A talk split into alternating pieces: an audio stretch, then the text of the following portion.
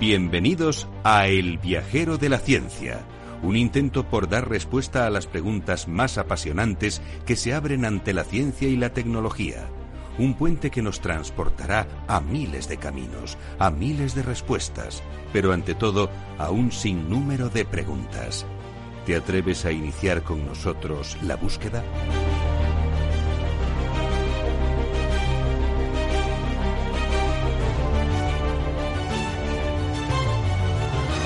El viajero de la ciencia te invita a dejarte llevar por la curiosidad. Abre tu mente a la infinidad de posibilidades del conocimiento, los datos, las pruebas, las teorías, la tecnología que cambiará el futuro. Todo cabe en un camino que se abre ante nosotros y nos despierta la necesidad de indagar en nuestro entorno y hasta en el último extremo del universo conocido. El viajero ya está en marcha. El viajero de la ciencia, Carlos Alameda.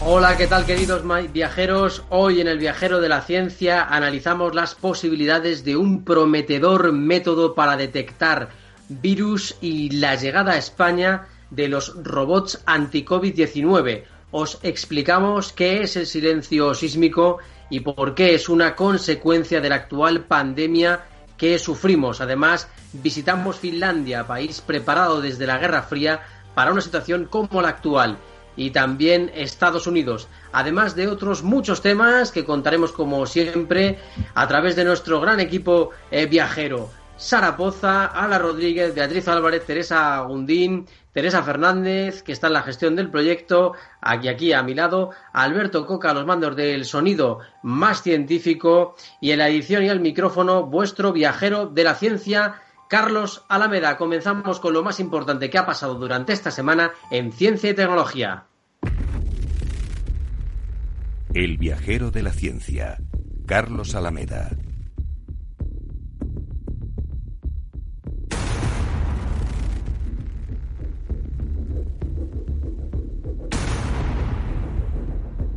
Investigadores del CSIC buscan un nanodispositivo universal capaz de detectar cualquier virus o bacteria.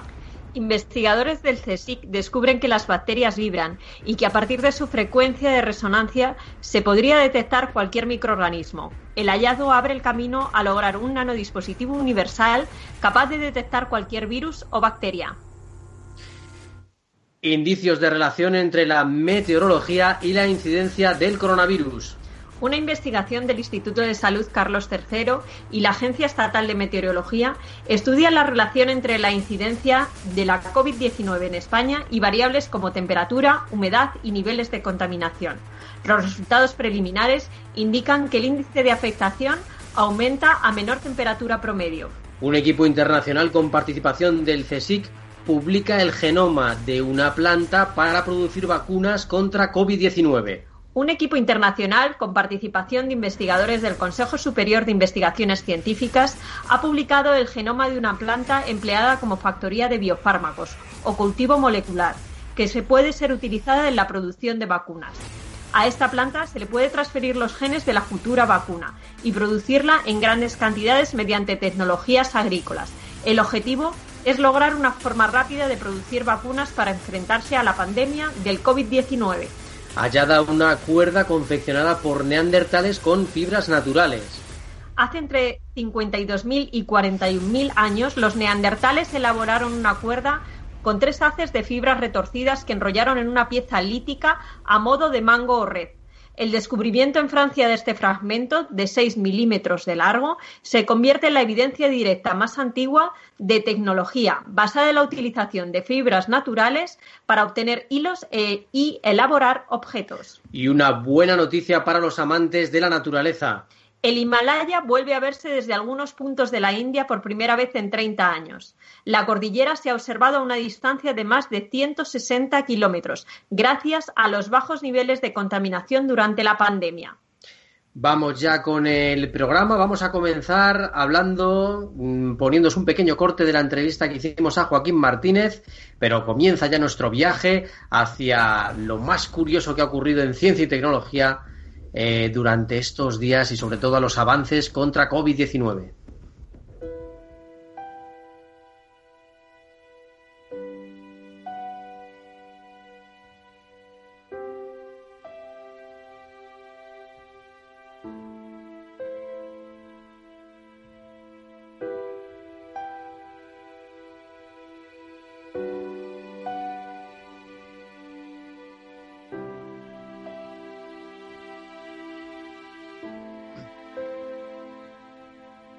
Como os contamos la semana pasada, hemos entrevistado al doctor Joaquín Martínez, que es jefe de hematología del Hospital 12 de Octubre y director de la unidad CRIS de tumores hematológicos.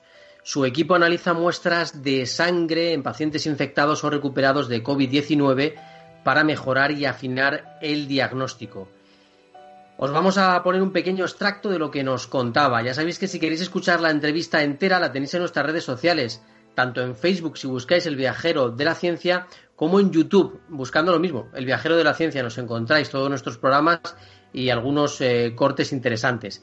Mm, aquí estaba eh, Joaquín Martínez, al que le pillamos, por cierto, eh, acabando su jornada en el Hospital 12 de Octubre con la mascarilla y el EPI, el equipo de protección individual, todavía puesto. Esto es lo que nos contaba sobre cómo van a analizar esas muestras de enfermos y de personas que han pues, superado el coronavirus. Se, coge una muestra de un enfermo, se extrae todo el DNA y mediante, bueno, tenemos una, hay unas zonas que se van a concretas del genoma, que es donde están los ordenamientos de los linfocitos T, de los genes que reconocen los antígenos, se van a secuenciar de en una población celular se pueden secuenciar millones de esos preordenamientos, ¿vale? Que tienen una secuencia, que tienen secuencias variables. Entonces se pueden analizar de golpe en una muestra millones de secuencias de un tamaño de entre 300 y 400 pares de bases del código genético, identificar eh, a base de analizar muchas muestras, al final llegar a saber cuál es la que reconoce el coronavirus. Y eso luego, cuando, cuando por ejemplo, notificar un, paciente, queremos saber si ha sido un paciente ha estado, si se ha pasado la infección, podríamos analizar ah, toda la muestra, las millones de secuencias que se generan y decirle, búscame esta secuencia concreta. Y si está, ese enfermo ha pasado la infección por coronavirus. Pues ya sabéis, eh, es una de las formas que están intentando eh, los investigadores para detectar cuanto antes el coronavirus. Os vamos a contar otras durante el programa de hoy, pero queríamos que os quedarais con este sonido también de Joaquín Martínez. Por cierto, que nos preguntabais eh, por ahí de qué planta estábamos hablando al principio, Teresa, ¿nos puedes decir su nombre científico? Sí, Nicotiana bentamiana, ese es el nombre de la planta a la cual se puede transferir el genoma. Ah, eh, si queréis buscarla o si queréis cultivarla, pues nos, lo contáis también en redes sociales. Tenemos ya también a Beatriz, eh, a Beatriz Álvarez, al otro lado del hilo telefónico. ¿Qué tal, Beatriz? ¿Cómo estás? Buenas noches, viajeros. Muy bien, todo en orden. ¿Qué tal vosotros? Bueno, muy bien, vamos sobreviviendo de momento. Y nos traes una historia impresionante que a mí me ha encantado. Un grupo de amigos que se adelanta a la situación y consigue traer a España cuatro superrobots capaces de analizar miles de tests de test de COVID-19 al día. Exacto, Carlos. Entre las muchas iniciativas solidarias de las que estamos siendo testigos durante esta crisis, eh, hoy os quería traer esta, esta de, estos cinco amigos que, como bien dices, en apenas tres semanas han conseguido traer a España eh, lo que es una gran esperanza tecnológica, los bautizados como robots anti-COVID-19 o también eh, más técnicamente llamados COVID Chain Robots. Eh, esta historia eh, refleja, Carlos, nosotros que somos periodistas, la, la, verdadera importancia de los contactos. algunos en el gobierno tendrían que tomar alguna nota sobre lo bien que gestionaron estos cinco amigos esta esta eh, bueno pues la gestión que hicieron para la compra de estos robots. Te cuento, Rocío eh, descubrió eh, que existían estos robots en una empresa estadounidense, OpenTron se llama, pero cuya fábrica se encontraba en China.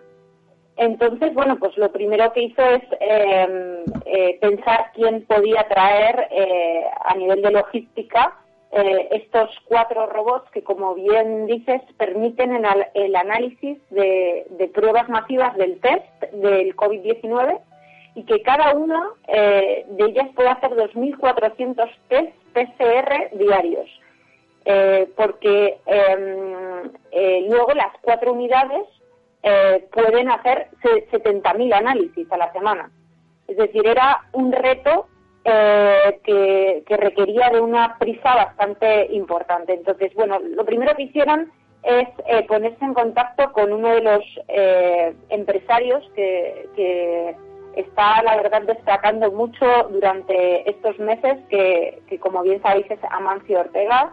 Él, sin dudarlo un minuto, prestó a estos cinco amigos su avión para poder traer desde China eh, concretamente desde lo que llaman el Silicon Valley eh, chino hasta Shanghái y de Shanghái a España. ¿Vale? Em, resulta que, claro, como esta gente, eh, pues como si nos juntamos nosotros, los viajeros de la ciencia, lógicamente no tienes un duro para, para em, financiar este proyecto. Por lo tanto, ¿qué hacían con, con la financiación? Necesitaban para comprarlos 100.000 euros por cada unidad de robot. Eh, por lo tanto, 400.000 euros em, era una cosa complicada de, encontrar de, forma tan rápida. Entonces, bueno, también tirando de agenda de contactos, eh, hablaron con eh, Merlin Properties, que como sabéis es una de las inmobiliarias y grandes empresas de, este país. Entonces, bueno, pues la verdad es que no, no les pusieron mayor problema. yo os lo estoy contando muy rápido tenéis que em, visualizar todos los, los oyentes lo, sobre todo lo, difícil que puede ser eh, no solo tener el contacto, sino convencer eh, a esas empresas de que se trataba de un proyecto fiable y que realmente requería de, un tiempo mm, muy rápido para que esto estuviera en España cuanto antes.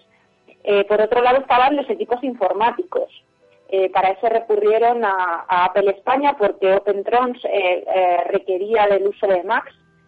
por lo tanto, bueno, pues gracias a, los equipos em, de informáticos de Apple, pues eso también lo resolvieron. Y finalmente, cuatro ingenieros que se necesitaban para encargarse de la programación de cada equipo. y para ello entraron en escena eh, dos eh, tecnológicas eh, muy importantes que son Manpower y Telefónica. bueno, el resumen de todo esto es que los equipos están aquí.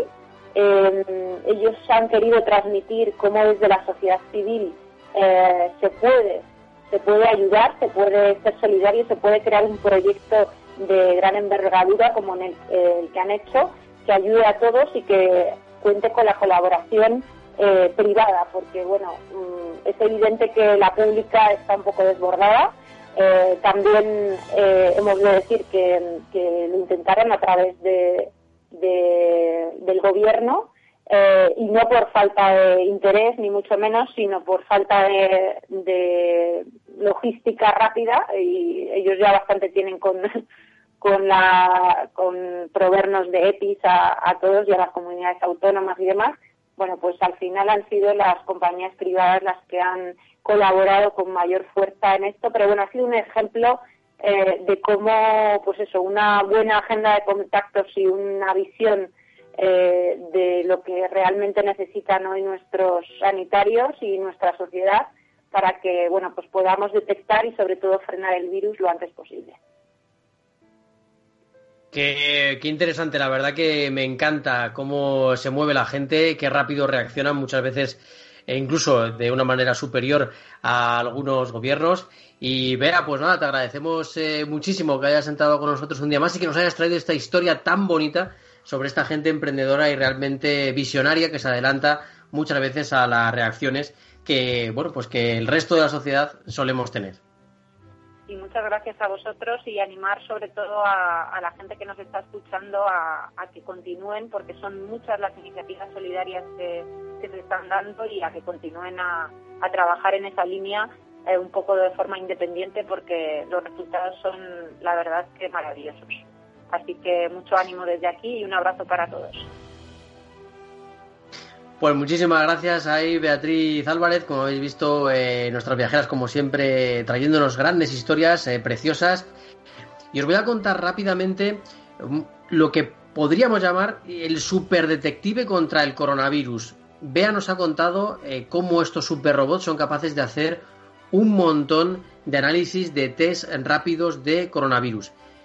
Hemos hablado muchas veces de las investigaciones sobre vacunas, de diferentes tratamientos, pero existe un método que está desarrollando el CSIC y que utiliza la propia vibración de las bacterias y de los virus para detectarlos. El CSIC ha medido por primera vez la frecuencia de resonancia de una sola bacteria. Para ello han utilizado dispositivos que miden la luz y el movimiento. Estos detectives eh, de los virus no estarían utilizando con una lupa ni, el mapa genético de un virus en concreto, ¿vale? No están utilizando una lupa, ¿no? Sino un nanodispositivo que mide desplazamientos inferiores al tamaño de un átomo. Imaginaros, ¿eh? se trata de un nanodispositivo capaz de medir desplazamientos inferiores a un átomo, algo realmente espectacular y que llama muchísimo la atención. El resultado es apasionante porque las bacterias vibran cientos de millones de veces por segundo. Y gracias a esa frecuencia de resonancia podríamos llegar a identificar el tipo de bacteria, el virus o el microorganismo que la está emitiendo, porque cada una eh, bacteria o cada virus tiene una frecuencia de resonancia en particular. Curiosísimo. Y no sé, Carlos, eh, ¿qué tipo de ventajas ¿no? podría eh, tener esta, esta detección?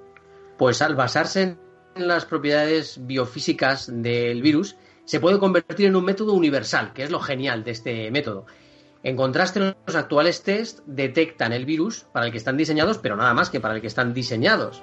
Entonces, mm, es una pena, porque si nosotros consiguiéramos un test que te dijera todo lo que hay, ya lo sabrías. Es algo realmente interesante.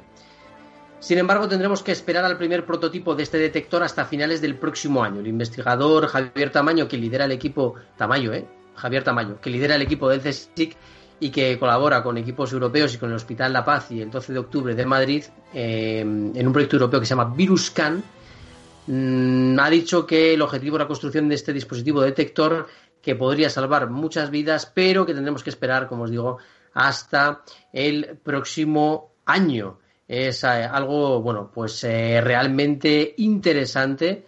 La verdad es que da un poquito de, miedo, porque mm, según nos cuenta también algunos de los oyentes que nos están escuchando, la verdad que es difícil explicar incluso el funcionamiento de, desde la raíz de, este descubrimiento.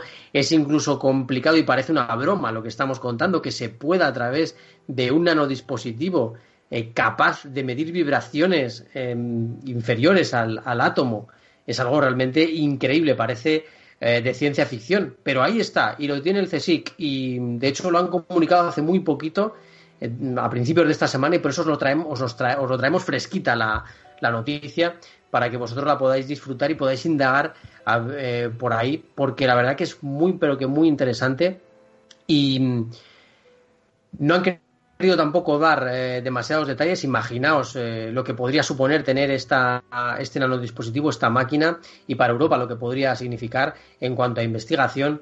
Así que creo que puede ser algo realmente novedoso y realmente importante.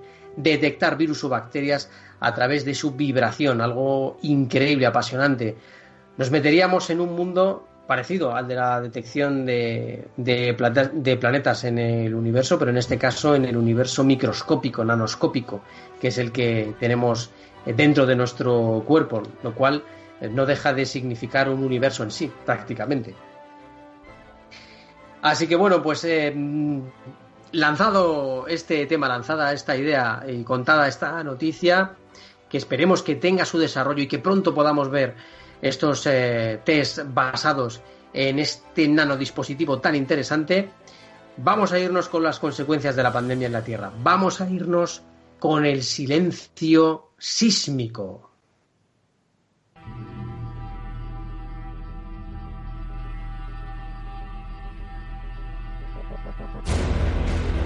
Los confines del universo explorado aguardan la llegada de nuestras naves. Mientras tanto, muchos proyectos miran a la Tierra desde nuestros cielos para comunicarnos, predecir condiciones climáticas o de tráfico. Otros investigadores abren nuestros ojos hacia planetas cercanos, lejanos, similares a la Tierra o a galaxias desconocidas. Nuestro viajero de la ciencia se pone la escafandra y el traje espacial. Estamos en el portal al espacio.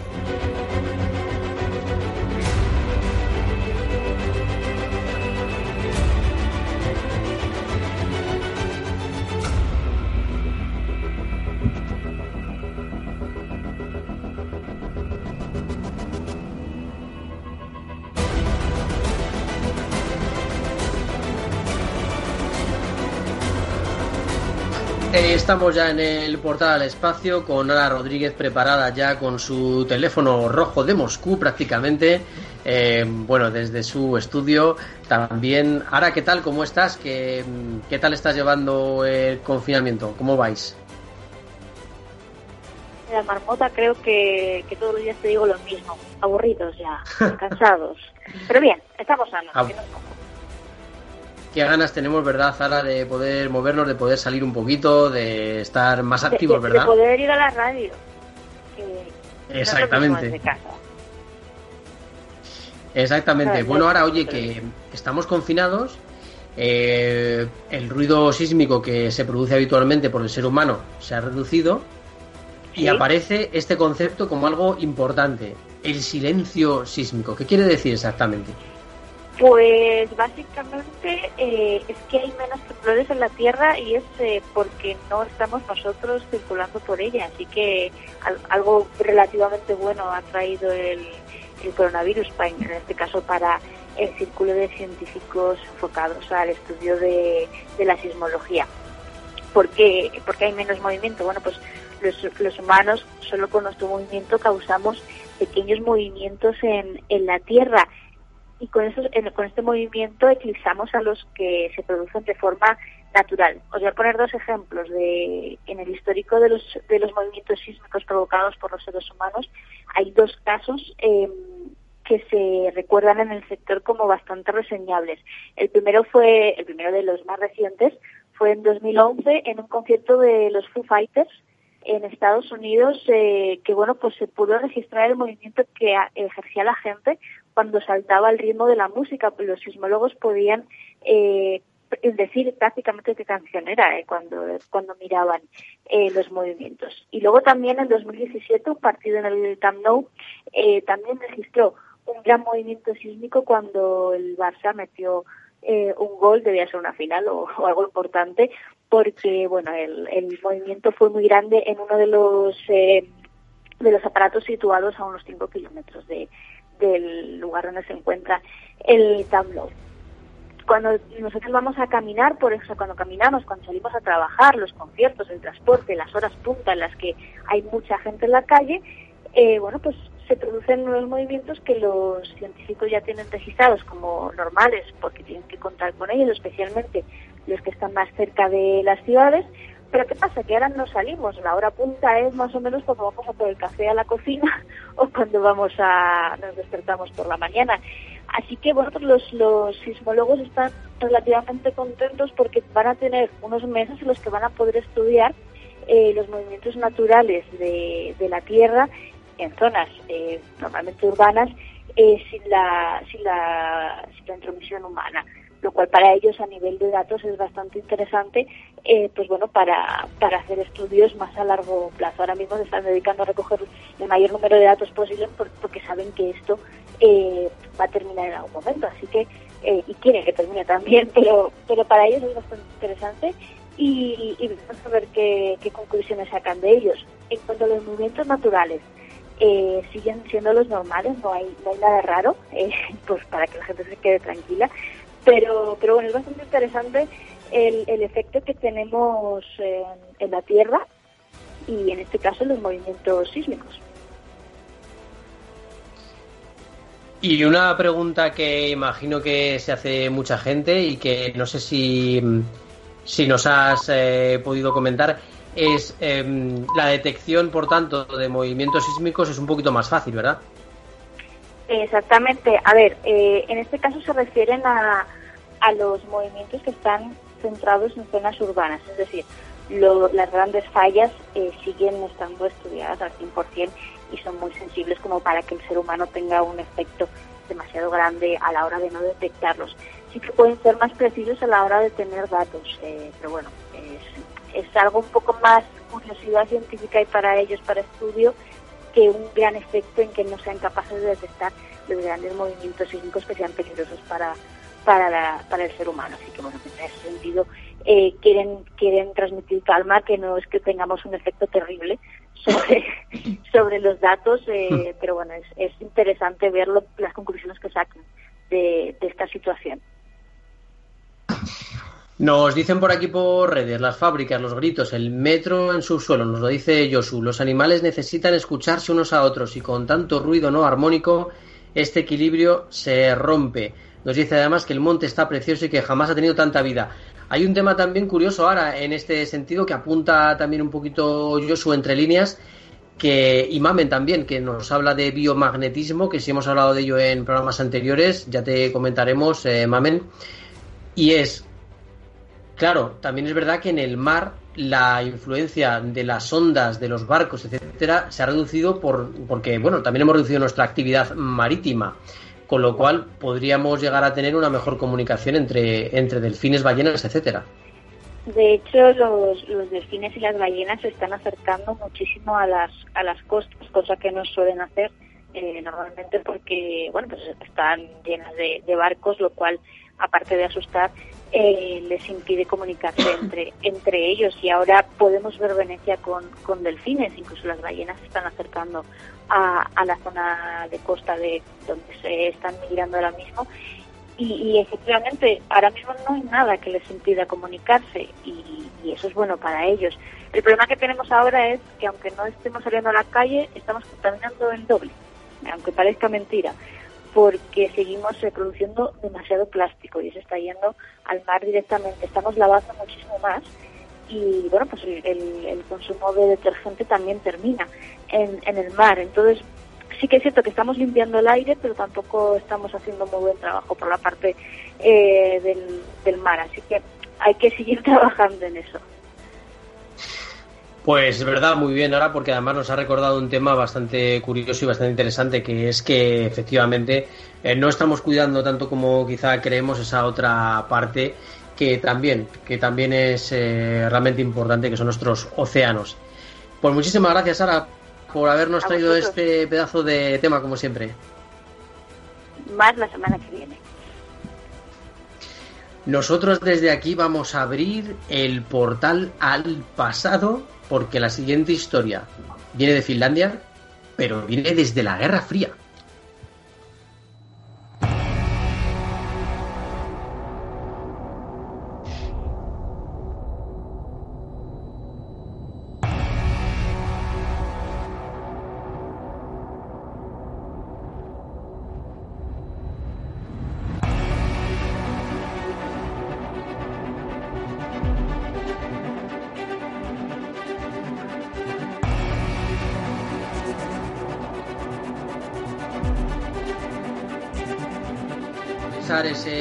Al pasado y nos encontramos en él junto a Teresa Fernández, que se ha ido a Finlandia. Bueno, se ha ido a Finlandia entre comillas. No estaría mal, no estaría mal. porque, a ver, la tenemos aquí confinada. Pero bueno, y además mm, nos hemos ido más allá. Por eso os decía, hasta la Guerra Fría. ¿Qué pasó en la Guerra Fría? ¿Qué ocurrió? ¿Por qué Finlandia ahora mismo está entre los mejores, eh, entre los países mejor preparados para afrontar el coronavirus. Nos lo cuenta Teresa, ¿qué ha pasado?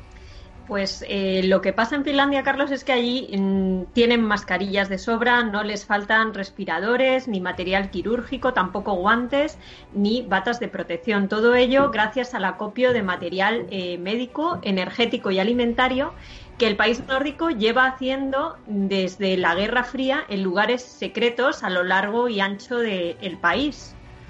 Entonces, eh, bueno, mm, todo viene por el empeño finlandés de mantener un poco a raya el pasado.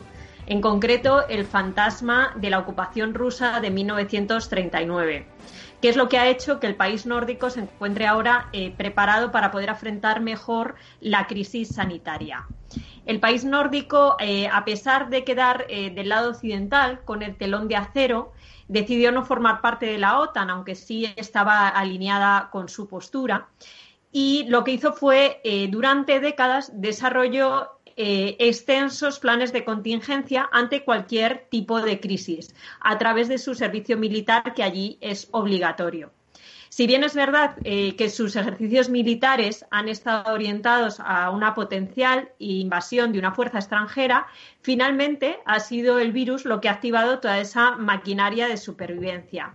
Tanto es así que el pasado 23 de marzo, la directora general del Ministerio de Asuntos Sociales y Salud anunció que el Gobierno recurriría en esta crisis a la infraestructura del Centro Nacional de Abastecimiento de Emergencia, cuyo acrónimo en inglés es NESA mientras se, eh, bueno, se confinaba la población ¿no? para luchar contra el COVID. Entonces, el país ha tomado una decisión histórica, abrir por primera vez eh, sus almacenes secretos para que no les falte lo básico a sus más de 5 millones de habitantes durante la pandemia. A mí me encanta el nombre de Nesa. Suena a película de espías. Suena a mm, algo secreto. ¿Qué, ¿Qué, es esto de la NESA? Eh, bueno, pues eh, la NESA son unos almacenes de abastecimiento en caso de emergencia. Nacieron con el objetivo de ayudar a construir y a mantener la resiliencia de la sociedad y la economía finlandesa. Cuentan con un presupuesto aproximado de 1.200 millones de euros que se financian mayoritariamente con impuestos a la energía. Aunque se creó formalmente en 1993, ya en los años 50 el gobierno finlandés decidió hacer acopio de recursos básicos para afrontar amenazas. Primero eran básicamente militares, pero más tarde se tuvieron en cuenta otras posibles crisis como la climática, la sanitaria o los ataques informáticos. Entonces, poco a poco, el Ejecutivo estableció que cada cinco o seis años aproximadamente se revisarían las necesidades de almacenamiento y así fueron añadiendo productos como petróleo, el cereal, todo tipo de productos sanitarios que van desde agujas a jeringas desechables, vías para intubación o catéteres de todo tipo. Surge también la pregunta de quiénes son los proveedores de Finlandia, porque en este momento nos estamos dando cuenta muchos países de que dependíamos en exceso de la producción asiática. Bueno, en este sentido no dista mucho respecto a lo que hacen otros países. Ellos también recurren al mercado internacional para las compras a través tanto del sector público como del privado. Sus principales proveedores son China y Corea del Sur, pero también hay países europeos como son Polonia, República Checa o Francia. Hay que apuntar que, como ha ocurrido en otros países, el acopio de material en el mercado exterior eh, para incrementar las reservas que ellos tienen pues eh, no ha estado exento de errores. Entonces realizaron una compra millonaria de equipos de protección que han resultado inadecuados para los hospitales. Eh, sin embargo, mm, esto allí sí ha tenido consecuencias, como es la dimisión del consejero delegado de la NESA. Ah, que ahí dimiten. Ahí sí han dimitido. Entonces, bueno, el gobierno lo ha aceptado porque considera necesario ¿no? que se mantenga la confianza en el sistema. Oye, ¿y qué ventajas puede tener este sistema de almacenamiento? Porque a mí se me ocurren muchas y la verdad que me encanta. ¿eh? Yo creo que esto sería extrapolable a otros países.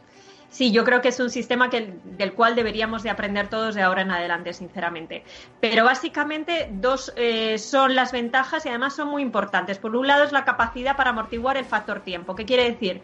Que mientras el Ejecutivo finlandés va cerrando eh, compra de material imprescindible, las autoridades van echando mano de las existencias que ya tienen para evitar los problemas de suministro. Y la segunda ventaja sería la ubicación de estos almacenes, también muy importante. Se encuentran repartidos por todo el país a fin de descentralizar la distribución de material sensible y generalmente están situados en las inmediaciones de los grandes hospitales. Ello permite que en tanto el tiempo como la distancia que pasa desde que el material sale del almacén hasta que llega a manos del paciente o del médico sea lo menor posible.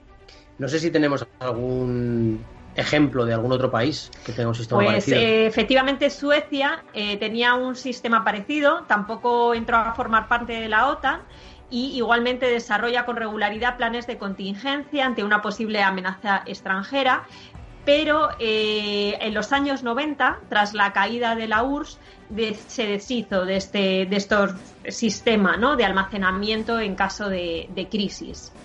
Pues una pena, porque la verdad que me parece buena idea. Hay que tener en cuenta también la caducidad de los productos, etcétera, etcétera, pero seguramente tengan eh, suficiente potencial ahora mismo como para afrontar una pandemia de las características de las que nosotros estamos afrontando. A pesar de las eh, señales que daba la OMS, muchos países decidieron que no era necesario todavía eh, hacer acopio. Entonces, bueno, pues no lo han hecho. Así que em, nos hemos encontrado con situaciones de desabastecimiento, de falta de materiales, etcétera. Es verdad que incluso la OMS no era capaz de calcular la velocidad y la capacidad que esta pandemia iba a tener para pillar de sorpresa a todos los países, incluso a los más desarrollados y a los más potentes sobre el papel, pero así nos ha pillado a todos, absolutamente mm, desprotegidos y en muchos casos con situaciones mm, realmente tristes eh, para la sanidad eh, pública, privada, para, para los eh, sanitarios, para los profesionales médicos, enfermeros, etcétera, que no solo sufren la cantidad de personas que están en sus hospitales, sino que también la falta de recursos materiales para poder trabajar y para poder protegerse. Con lo cual, bueno, pues gracias Teresa por habernos traído este sistema eh, tan interesante y del que quizá muchos países puedan tomar nota a partir de ahora, porque creemos desde aquí, desde el viajero, que no va a ser la última pandemia de este tipo que vamos a vivir con lo cual, a no ser que mm, se mejore mucho las condiciones sanitarias en algunos países, a no ser que realmente se haga un plan mundial contra este tipo de pandemias, la verdad es que nos parece bastante, bastante difícil que, bueno, que no vuelva a ocurrir algo parecido. Nos vamos a ir en un momentito, cogemos las maletas y nos vamos de Finlandia, puente aéreo, hasta Estados Unidos con Teresa Gundín.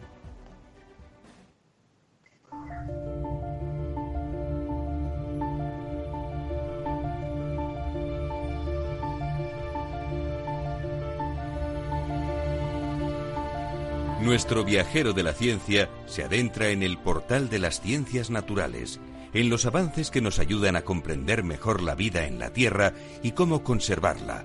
El planeta azul nos espera.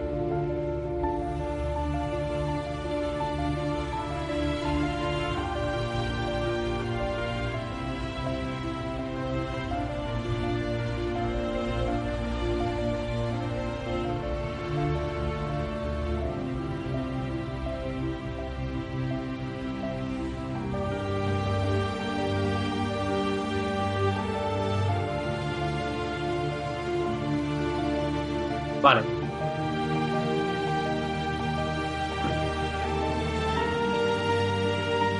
Ya tenemos con nosotros a Teresa Gundín desde Estados Unidos. ¿Qué tal, Teresa? ¿Cómo estás? ¿Qué tal? Oye, Hola, Teresa. que he tenido un poco... Parece que tenemos algún problemita con esa conexión con Estados Unidos. Vamos a probar de nuevo. Teresa, ¿nos oyes? ¿Me escucháis? Ahora sí. Ahora me escucháis mejor, ¿verdad? Mucho mejor. Vale, sí, es que hoy estábamos teniendo problemas técnicos con el tema de la tecnología, ya sabéis. No pasa nada. Oye, pues nada, que nos comentabas un poquito que la naturaleza estaba volviendo a Estados Unidos, pero también vaya situación que, tenéis, ¿no? En estos momentos eh, la epidemia está avanzando y se ha demostrado, se está demostrando que el país no estaba del todo preparado para intentar defenderse. Sí, bueno, justo como estás diciendo, eh, efectivamente ya estamos a la cabeza del mundo con 641.166 casos y casi 32.000 muertes. Y luego, bueno, pues ahora mm, es muy curioso cómo los estados entre sí, eh, bueno, por deciros que se están enfrentando, porque mm, Trump ha decidido que va a reactivar la economía. ¿Ya?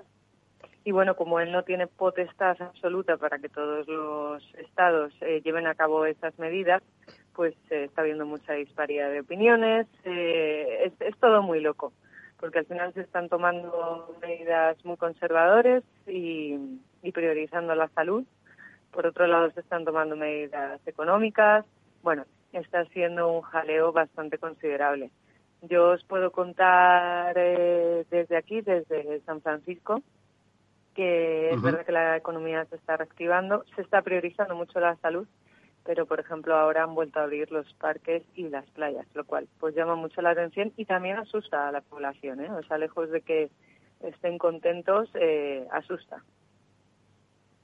Es decir, ¿tú crees, eh, Teresa, que la población está, le está llegando la información sobre el COVID-19 y comienza a haber un poco de desconfianza en sus diferentes autoridades estatales?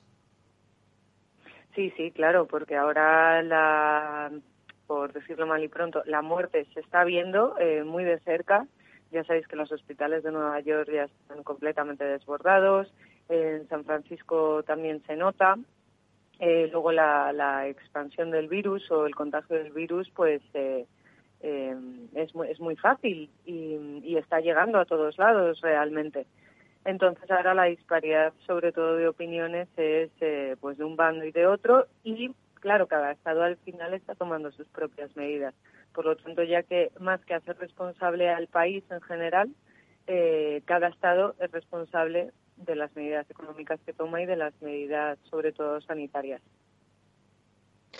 ¿Cómo ha caído entre la población esa noticia que conocíamos de que Trump va a eliminar la financiación para la OMS?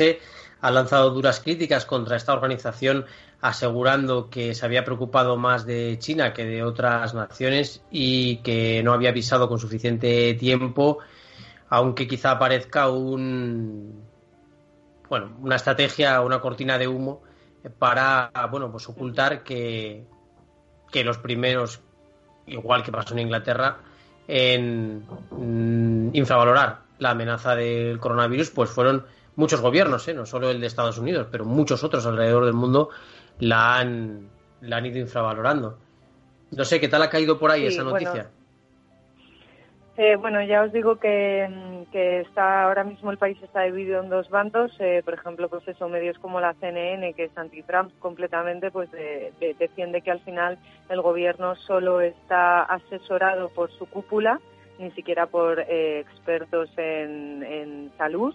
Eh, a la Organización Mundial de la Salud no les está haciendo, entre comillas, ni caso y el gabinete de crisis y el gabinete económico, pues al final está presidido, eh, presidido por Ivanka, que es su hija, eh, el, el, marido.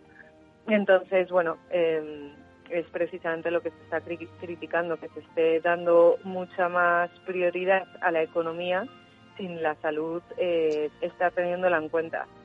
Al final, eh, el, su único discurso lo estamos haciendo bien y la comillas entre una guerra son necesarias van a ocurrir sí o sí pero que lo importante es amortiguar la economía. Entonces bueno lo que sí que se puede ver es cómo las distintas empresas eh, llevando a cabo eh, diferentes estrategias y Bill Gates por ejemplo que está en tema eh, pues apoyando mucho asesorando mucho dice que el tema del social distancing es decir las medidas de seguridad se deben eh, continuar hasta 2021-2022. Es decir, esto va a ser un impacto psicológico no solo hacia la población de Estados Unidos, sino hacia la población del mundo, en particular nuestra cultura española, pues, pues muy grande, porque porque lo, lo vamos a notar que al final las medidas de distanciamiento social se prolonguen hasta dos años, ¿no? Pues efectivamente, muchísimas eh, gracias. Eh, Teresa, es un honor y es un lujazo tenerte desde Estados Unidos. Y bueno, pues ya, ya hablaremos un poquito más de la naturaleza, de cómo va volviendo poquito a poquito allí a Estados Unidos, también a recuperar su terreno. Y nada, pues que tengáis muchísimo cuidado y mucho ánimo con todo, Teresa. Gracias chicos, os mando mucho ánimo y un beso muy grande. Vale, pues genial. Muchísimas gracias a Teresa Gundín. Y mm, ya os digo que es un lujazo tener a Teresa en Estados Unidos y que nos cuente todo lo que va ocurriendo por ahí. El comercio de animales salvajes, ah, ya que hablábamos de animales, está también en el centro de la polémica. Hay dos cuestiones muy interesantes. Una, los mercados asiáticos, los mercados, por ejemplo, el de Wuhan, que tan, que tan famoso se ha hecho, en el que se mezclan sangres de diferentes animales que sacrifican vivos para atender a las eh, prioridades culturales de algunos clientes, ¿vale? Ese mercado pudo ser el origen, pudo ser eh, el epicentro de la pandemia si no se nos descubre algo que hable en contra de esta teoría.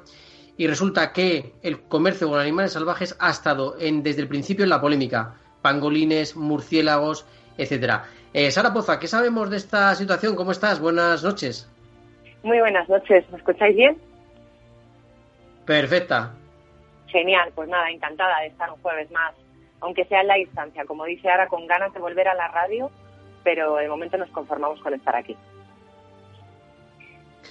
Pues sí, Sara, pero ¿qué le vamos a hacer? A ver si podemos volver prontito, que tenemos unas ganas todos tremendas. Muy prontito. Pues, ¿qué os cuento? Pues como muy bien dices, Carlos, estos mercados, eh, bueno, pues están de actualidad, eh, de especial actualidad desde que comenzó todo esto del del coronavirus, porque es cierto que los expertos en, conservación hace ya décadas que, llevan alertando sobre el riesgo de, estos mercados, ¿no? Eh, el riesgo no solo de estos mercados, sino de cómo eh, impulsan de, alguna manera la extinción de especies en peligro y además eh, pues puede ser fuente de propagación de, enfermedades.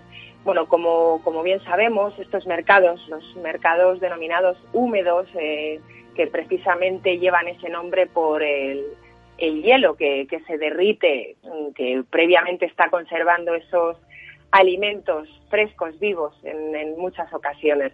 Entonces, eh, esta polémica ha llevado incluso a, bueno, pues a la propia China a tomar medidas eh, que concretamente, bueno, pues se van a cerrar en, en mayo y bueno, mm, hasta ahora el mensaje de la, de la Sociedad para la Conservación de, la Vida Silvestre es claro, ¿no? Y consiste en lo que comentamos, prohibir los mercados de animales vivos que comercian con esa vida silvestre y así pues detener el, el tráfico ilegal y la caza furtiva de, de animales.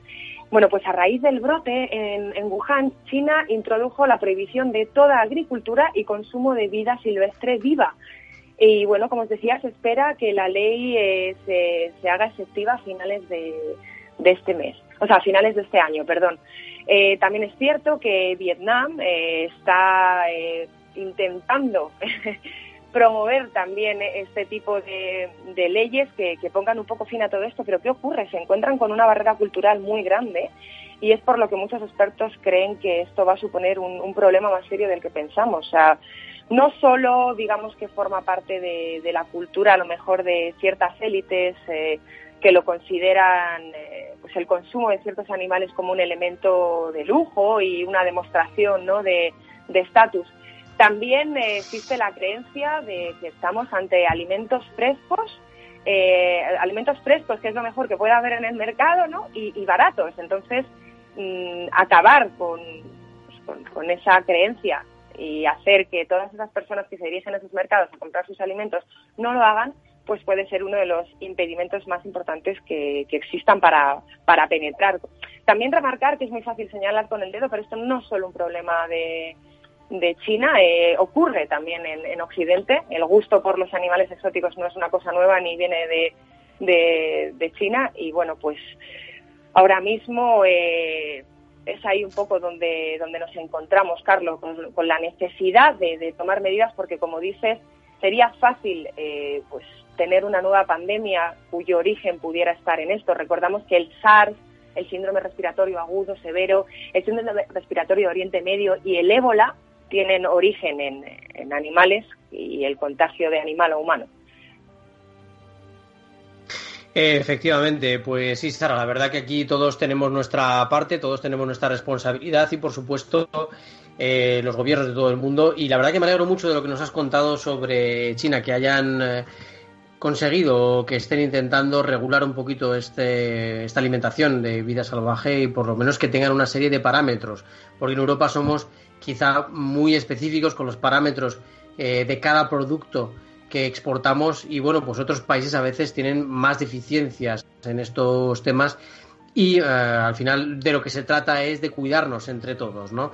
Hablaba Teresa Gundín de un tema interesante que es eh, las teorías de Bill Gates sobre lo que podemos hacer para mejorar el mundo. Y hablaba Bill Gates de una cosa que es bastante lógica pero que a mucha gente se le olvida y es que todos formamos parte del mundo. Es decir, que si hay partes en el mundo donde la gente se puede infectar fácilmente de cualquier cuestión, ya sea en China, ya sea en África, ya sea en Europa, ya sea en América, todos eh, tenemos que intentar que eso no ocurra, todos tenemos que poner nuestro granito de arena mm, para intentar que eso no pase y para mejorar las condiciones sanitarias de todo el mundo. Así que, bueno, pues es una parte ahí de responsabilidad eh, para, para, todos. Eh, Sara, también creo que conoces bastante bien la situación de, de Vietnam y lo que ocurre allí. Eh, bueno, no sé si tienes alguna cuestión específica sobre, sobre Vietnam, pero bueno, como sabemos que lo conoces, eh, nos gustaría preguntarte. bueno, concretamente yo tengo más contacto con, con Taiwán, que, que como sabéis ya en su momento os conté cómo precisamente por la experiencia de, de estas enfermedades, como el SARS eh, fue eh, devastador en, su momento, eh, ello le ha traído una experiencia tanto a la población como al gobierno y han, podido atajar desde el minuto cero la enfermedad, no han tenido más de medio centenar de contagios. Hablaba con un familiar precisamente de forma directa y me comentaba cómo la población está verdaderamente verdaderamente concienciada. Con respecto a Vietnam, simplemente decir que al contrario de, lo que se pueda pensar, también está en aras de tomar medidas para atajar o regular de, alguna manera, aunque tendríamos que ver cómo lidiar con esa palabra de regular estos mercados húmedos, pero bueno, por lo menos nos queda la, esperanza de que se está trabajando en, ello desde, desde el gobierno. Pues muchísimas gracias también, Sara Poza, por estar con nosotros un día más desde ese estudio tan bonito que tienes montado ahí desde tu pequeño estudio de oro.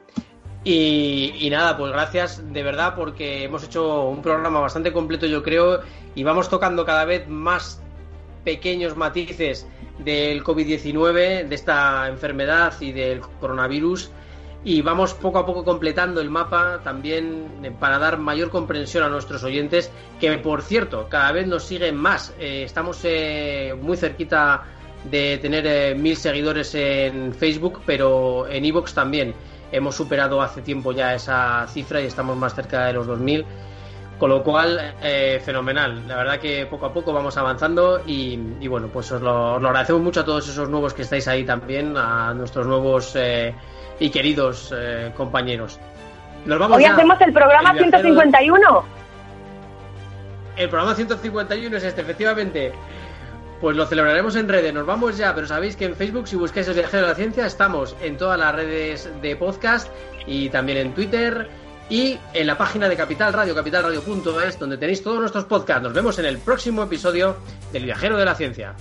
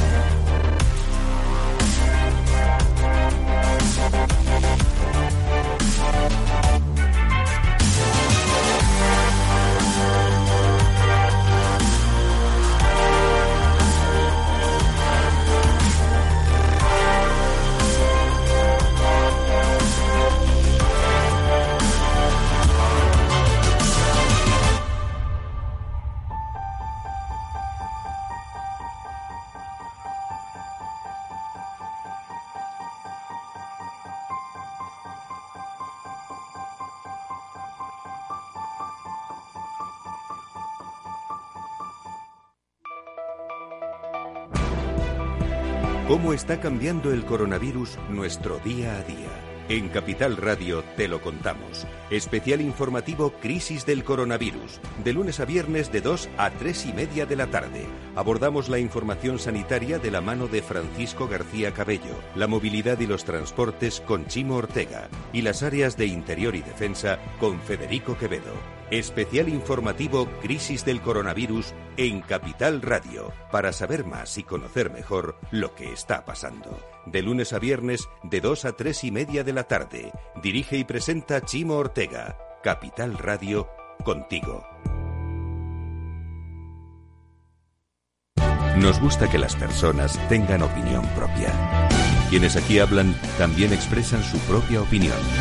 No representan la opinión de Capital Radio.